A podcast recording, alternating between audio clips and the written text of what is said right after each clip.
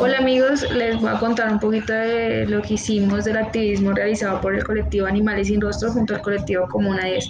El evento se realizó el 14 de noviembre, fue hecho para la ayuda a los peluditos, donde el arte, la música y la, gastronomía se hicieron pues presente. Llegaron varias donaciones de la gente del sector. En el evento realizado por el colectivo logró recolectar para 18 casas y 7 comedores.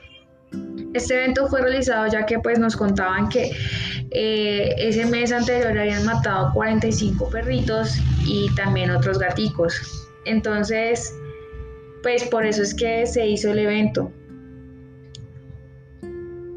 Ahí también conocí a otro chico que se llama, que se llama Walco. Él vive en el barrio Lorenzo.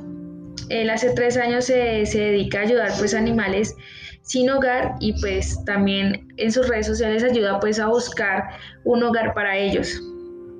Mira que él no pertenece a ningún colectivo, él es independiente y, está, y nos contaba que, que para él era súper importante algún día lograr tener una finca para donde meter todos los peluditos y que para él era una gran alegría ayudar a esos seres que no tienen voz.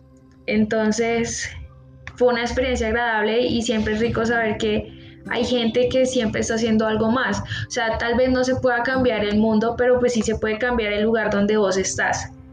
Entonces, eso les quería contar y siempre recuerde que qué le hace pensar a uno que la vida de un perrito, un gato o un animal vale menos que la de uno.